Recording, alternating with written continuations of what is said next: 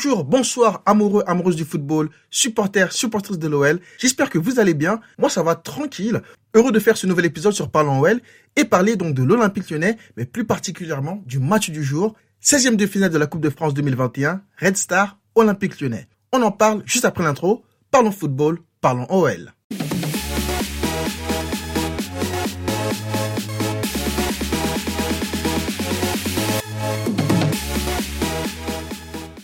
Nous avons quitté l'Olympique lyonnais il y a quelques jours après une énième déception, une contre-performance, une désillusion, une de plus, dans la course au titre en Ligue 1. Un match nul 1-1 contre Lens qui nous éjecte du podium et de la troisième place maintenant occupée par l'AS Monaco. À sept journées de la fin du championnat, à six points du leader lillois, les carottes ne sont pas encore cuites mais presque.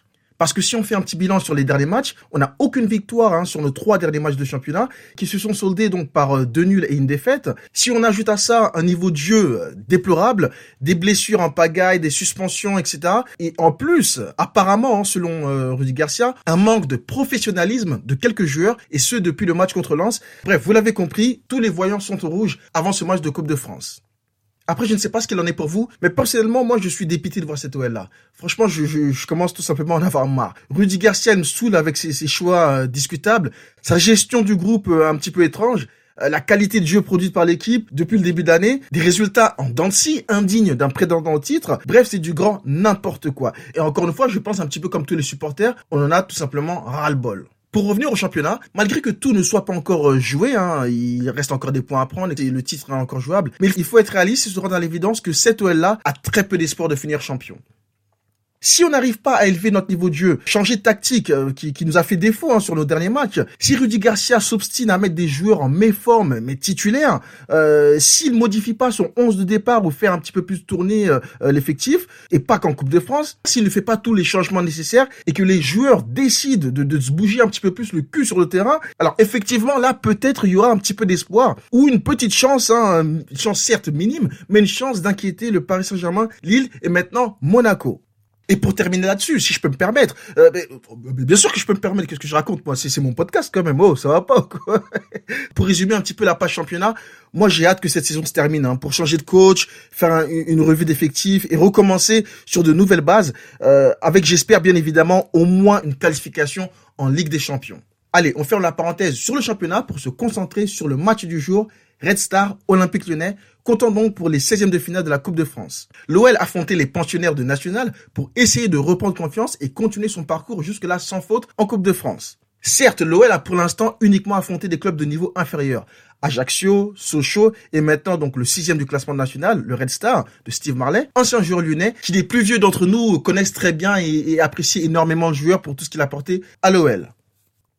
Et d'ailleurs, le Red Star, moi j'ai une petite anecdote. Euh, quand j'étais un petit peu plus jeune, moi qui ai grandi donc à la Courneuve dans, dans le 93, pas loin de Saint-Ouen, donc où le Red Star est basé, j'ai fait une détection Red Star. Enfin, c'était pas vraiment une détection, c'était plutôt un test. Le beau-père de ma copine connaissait un coach du Red Star, donc ils m'ont amené pour faire un petit test. Euh, c'était en 1900, euh, ah, je me souviens même pas. Je crois que c'était en 2002, 2002, 2003. Donc j'ai fait un test là-bas. Je suis allé à un entraînement. L'entraîneur m'a kiffé, m'a dit vas-y, ouais, vas-y, tu reviens, reviens. Je suis revenu euh, la semaine d'après. Voilà, j'ai dit, ah, c'était pas mal, c'était pas mal. Et à la fin du deuxième entraînement, il m'a dit, on te rappelle. Et donc, c'était en 2002. Et j'attends toujours son, son, coup de fil. Mais on sait jamais, je garde encore l'espoir qu'un jour, il va peut-être me rappeler pour essayer de, de, de joindre l'équipe réserve du Red Star. L'espoir fait vivre, comme on dit. Tant qu'il m'a pas rappelé, je peux pas dire si vraiment je suis pris ou pas. Hein. J'attends, hein. il faut de la patience, c'est tout, c'est comme ça. Hein. Allez, on reparle du match de ce soir. Sur le papier, l'OL partait donc favori dans cette rencontre, mais tout amateur de football français connaissant un minimum la Côte de France savent très bien qu'être favori en coupe ne garantit pas une qualification. Loin de là, à chaque tour, il y a au moins un exploit ou une surprise, et avec un Noël en plein doute et en zone de turbulence, c'était peut-être le moment parfait d'affronter l'Olympique lyonnais, décimé par de nombreuses absences, notamment celles de Lopez, Kadewere, Ben Lamri, Slimani, Cornet et Dubois. Allez, on passe à la compétition de l'OL que Rudy Garcia avait donc choisi pour ce match. Dans les buts, Pollersberg. En défense, Deschilio à droite, Marcelo Diomandé dans l'axe. À gauche, Bart. Au milieu, Guimares, Mendes, Cacré. Et devant un trio que j'ai trouvé très très intéressant, Cherki, Memphis et Paqueta. Allez, parlons de la première mi-temps. L'OL commence donc ce match tambour battant avec trois corners en deux minutes, corners qui ne donneront rien, mais les Gones imposent leur domination technique en monopolisant le ballon et en faisant un pressing très haut, une possession un peu stérile des Lyonnais parce qu'après 15 minutes de jeu, toujours aucune réelle occasion pour l'OL. D'ailleurs, parlant d'occasion, la première arrive en faveur du Red Star, avec donc à la 18e minute une tête de Undoy qui passe juste au-dessus des buts de Polersberg. Premier avertissement pour l'OL. Mis à part quelques beaux gestes techniques de Paqueta et Memphis, les conduites de balles zidanesques de Cherki, les duels costauds dans les airs de Diomandé, l'OL ne se montre pas très dangereux dans ce début de match, mais plutôt patient et reste bien en place. Mais à la 28e minute sur un dégagement, ou plutôt une passe ratée, plein axe de gardien francilien à Dicéan, Mendes récupère le cuir et le transmet à Paqueta. Le numéro 9 lyonnais du jour vient tromper le gardien adverse d'une belle frappe du gauche, d'une précision chirurgicale. Ça fait 1-0 pour l'OL. L'OL en profite pour continuer à pousser et pour marquer ce deuxième but dans cette première mi-temps. Deuxième but qui va justement finir par arriver à la 45e minute sur une passe en profondeur de Mendes. Un défenseur francilien rate son interception et en même temps le, ballon est relâché par le gardien adverse. Paquet en profite, il peut même marquer tout seul, mais préfère la jouer collectif et qui donne une offrande à Memphis qui a juste à pousser le ballon dans le but vide.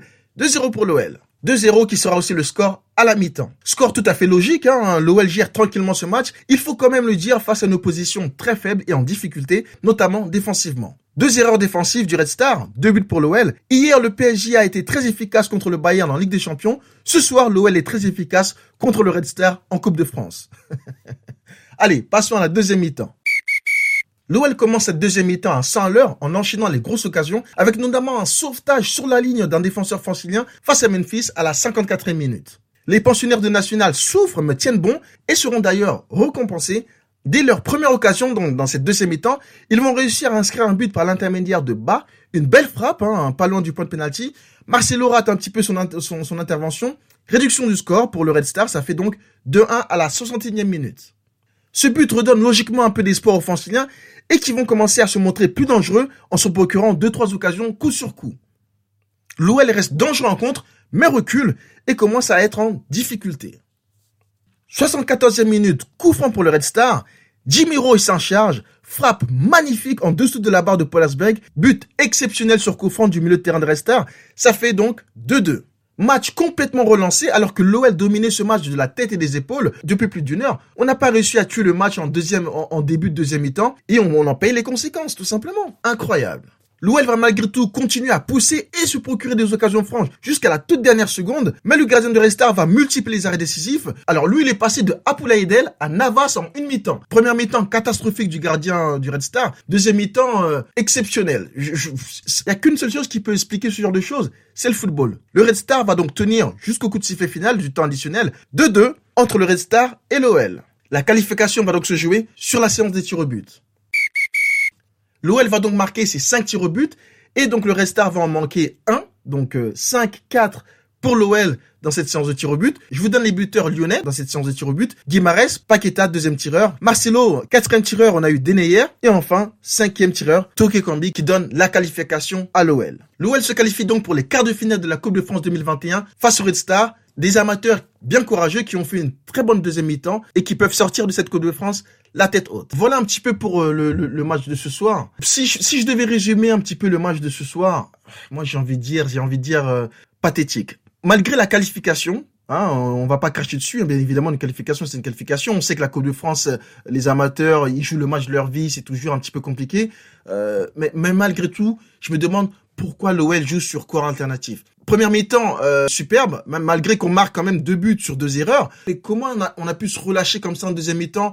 On manque encore d'efficacité comme sur le dernier match. Là, aujourd'hui, ça passe.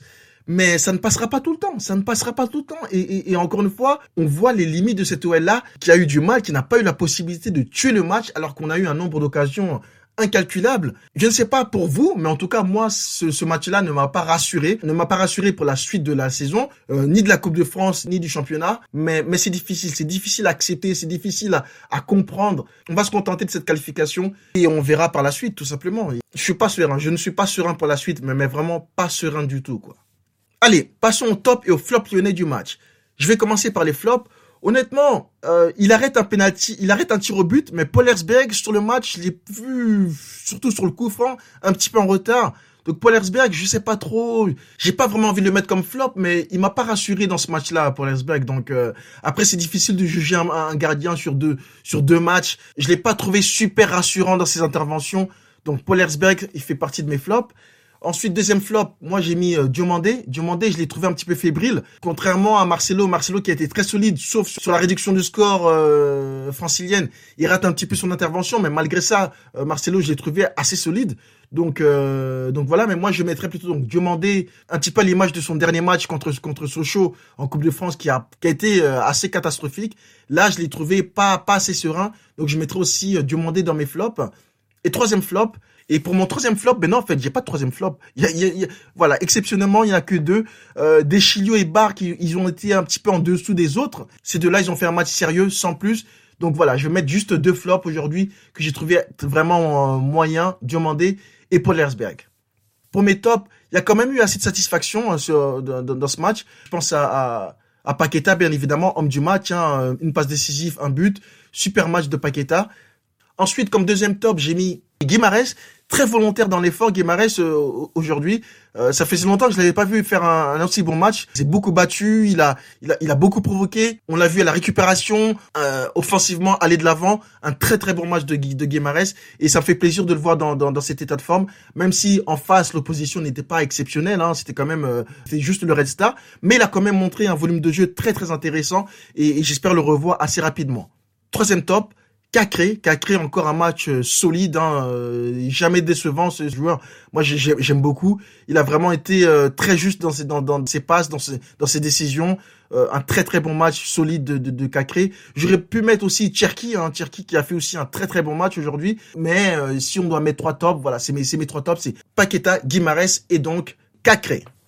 Voilà pour le petit résumé et débriefing du match du jour. Merci à toutes les personnes qui continuent de me suivre. N'hésitez pas à partager, à faire tourner. Euh, J'espère qu'on sera encore plus dans, dans, les semaines à venir. Mais je vois le, le, le nombre d'auditeurs qui commence à augmenter petit à petit.